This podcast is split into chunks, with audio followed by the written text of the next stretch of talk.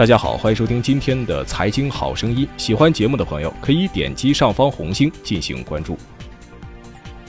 这春节刚过呀，山东省委书记刘家义的一篇讲话就刷了屏。上万字篇幅的讲话中，指出了山东的多项不足。一篇山东终于意识到自己落后了的文章，更是达到了两百万的阅读量。那么，山东真的落后了吗？又落后在哪儿呢？一，迈入发达地区的山东。二零一七年，山东 GDP 突破了七万亿元，紧随广东和江苏，位居全国第三位。纵观改革开放以来，除了一九七八年排在全国第四，山东 GDP 总量从未跌出过前三，一直以强省的身份出现。甚至在一九八二年到一九八五年，山东更是连续三年称霸全国。就在刘嘉义讲话的后两天，齐鲁网发布了这样一篇文章，文中称，根据初步核算，并经国家统计局核定。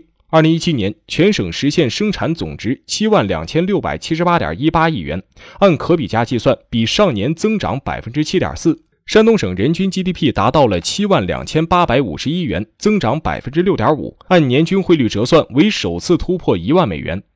而人均一万美元是公认的发达国家的水平，按这个标准测算，意味着山东全省进入了发达地区行列。这份成绩单放在全国来讲，也算是 TOP 十的水平了。山东成为了全国第九个 GDP 破万美元的省份，而排在前面的是天津、北京、上海、江苏等省市，这都已经进入发达地区水平了，哪来的落后啊？第二，山东落后在哪儿？在刘嘉义的讲话中，大概指出了落后的几个方面。这第一个方面就是与广东、江苏差距拉大。山东从被别人追着跑变成了追着别人跑，这里的别人呢，说的正是广东和江苏。比如在2008年与江苏只有五十亿的差距，到了2017年变成了一万三千两百亿，这差距瞬间拉大了二百六十四倍，确实是有些吓人。但把目光放眼全国啊，被拉开的何止是山东啊，浙江、四川、河南和广东的差距也在逐渐被拉大，更不要提更后面的省份了。不是山东跑得慢了，而是广东和江苏跑得太快了。这第二点就是科技创新差距最明显。这最根本的呀，还是产业结构没能跟得上转型升级的潮流。比如主导产业，山东多为资源型产业，能源原材料产业占百分之四十以上，而广东、江苏两省第一大行业均为计算机通信制造业。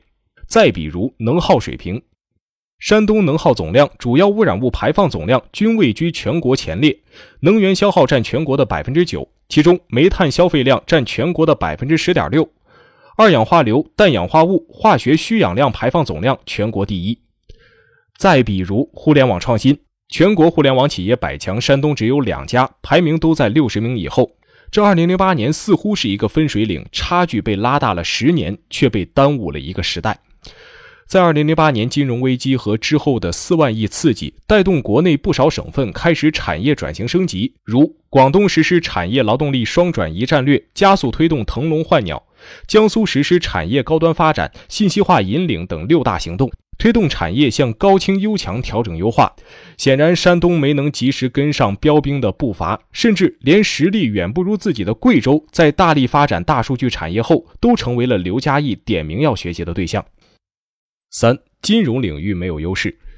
如今的时代是科技称霸、金融称雄的时代，山东在科技创新上的落后，也同样体现在金融上。刘嘉义在讲话中列了一个数据：注册地在山东的私募基金管理人仅占全国的百分之二点八，相当于浙江的四分之一，江苏的三分之二；管理基金规模仅占全国的百分之一点四，相当于浙江的五分之一，江苏的三分之一。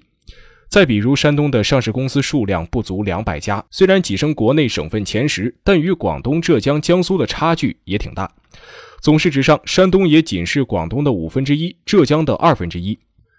总结一下，就是山东经济结构中传统产业占比过高，新兴产业迟迟发展不来，结构严重失衡。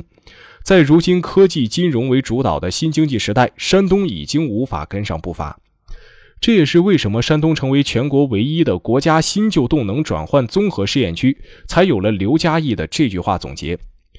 如果我们的发展方式依旧涛声依旧，产业结构还是那张旧船票，就永远登不上高质量发展的巨轮，对全国经济增长、节能减排、区域协调发展等都是一大拖累。三、区域经济的尴尬。没有国家级大战略，没有国家级城市群，没有国家中心城市，山东区域经济的境遇更加尴尬。刘嘉义直接指出，向北京津冀协同发展势头强劲，特别是雄安新区横空出世，未来发展不可限量。向南，长江经济带生机勃勃，其龙头上海正全力深建自由贸易港，将引领长江经济带进入发展新阶段，改变中国的经济地理版图。向西，中原经济区异军突起。随着粮食生产核心区郑州航空港经济综合试验区、郑洛新国家自主创新试验区、中原城市群、米字形高铁网等重大建设蓬勃展开，区域发展地位猛升。深被国家战略、国家城市群围绕，山东三面合围突围的困难程度顿时增加。尤其是对近邻河南的夸赞，让山东心里充满了无奈，甚是羡慕。二零一六年，郑州、武汉同被确定为国家中心城市，狠狠地扎了山东的心。济南、青岛的发展联动是一个难题，城市发展均衡是山东经济的特点，但青岛强、济南弱也是长久以来的格局。二零一七年，山东决定大力发展省会济南，把瘸的那条腿支撑起来。强省会时代即将来临，山东不能再次落后。四是揭丑意识警醒。春节前，关于山东会不会成为下一个东北的论调甚嚣尘上，其中最重要的一个论据便是营商环境，官僚主义与官本位思想严重，也屡被提及。大年二十九那天，一个叫黄明的太阳能企业家在网上公开举报现任德州市委书记陈勇懒政不作为，迅速得到了回应，连企业的抗议手段都十分像毛振华对亚布力雪乡的控诉。但必须要承认的是，山东的营商环境其实还不错，但相比于南方省份还是差了些。刘嘉义在讲话中直接发问：浙江二零一六年十二月提出最多跑一次目标，仅用了一年多的时间就基本实现，为什么山东解决不了？还是改革不细不深不彻底，没有真动一些部门的奶酪？别说山东解决不了，很多省份都还没有解决。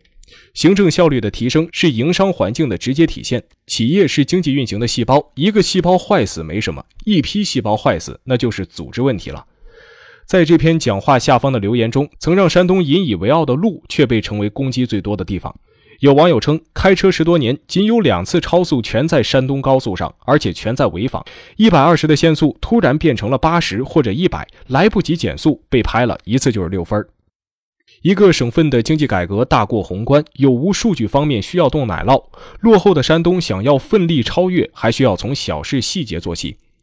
这份看似自曝家丑的讲话，实际上是对山东的鞭策，同时也是对其他省份的一种警醒，尤其是山东身后的省份。不过借此机会来自我审视一下，弄清楚自己的处境，才是最好的出路。好了，今天的节目就唠到这儿。文章来自于米筐投资。